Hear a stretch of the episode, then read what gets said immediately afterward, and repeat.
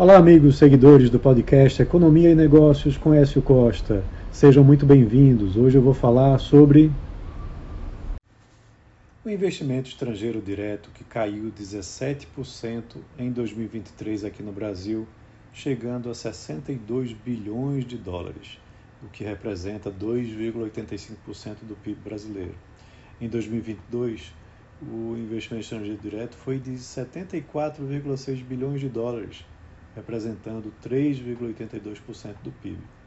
Por outro lado, o saldo negativo do balanço de transações correntes caiu para 28,6 bilhões de dólares, o que dá 1,32% do PIB, numa comparação com 2022, quando foi de 48,3 bilhões de dólares, uma queda de 41%. Isso é positivo.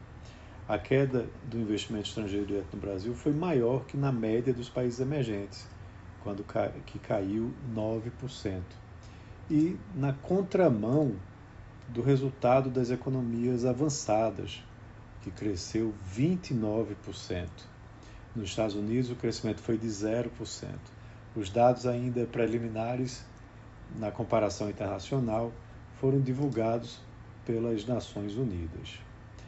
Maiores incertezas fizeram com que em 2023, embora os números de projetos Greenfield tenham se mantido estáveis no Brasil, International Finance Projects tenham despencado, com 40% menor do que no ano anterior. Houve claramente um redirecionamento para economias mais estáveis, economias já avançadas. O IED é muito importante para o Brasil e nas últimas décadas o país tem se situado como um importante destino para esse tipo de investimento, feito por multinacionais, através da implantação de novos negócios ou também pela aquisição de empresas promissoras no mercado consumidor relevante, que é o brasileiro, e com vantagens competitivas eh, também relevantes, principalmente no agronegócio. A queda é preocupante também porque o IED ajuda a fechar o balanço de pagamentos com recursos que entram de forma voluntária na economia brasileira, ajudando o saldo positivo da balança comercial na tão deficitária conta de serviços, que sempre aumenta com o envio de juros, lucros e dividendos para fora do país.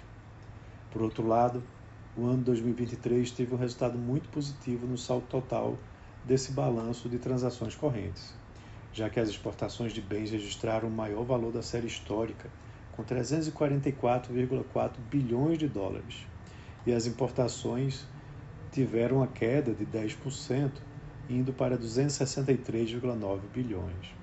Os menores saldos negativos nas transações correntes trazem cada vez mais estabilidade para a economia brasileira e serão menores desde que os saldos positivos da balança comercial continuem batendo recordes, como aconteceu em 2023 contribuindo para o aumento das reservas internacionais brasileiras. Então é isso. Um abraço a todos e até a próxima.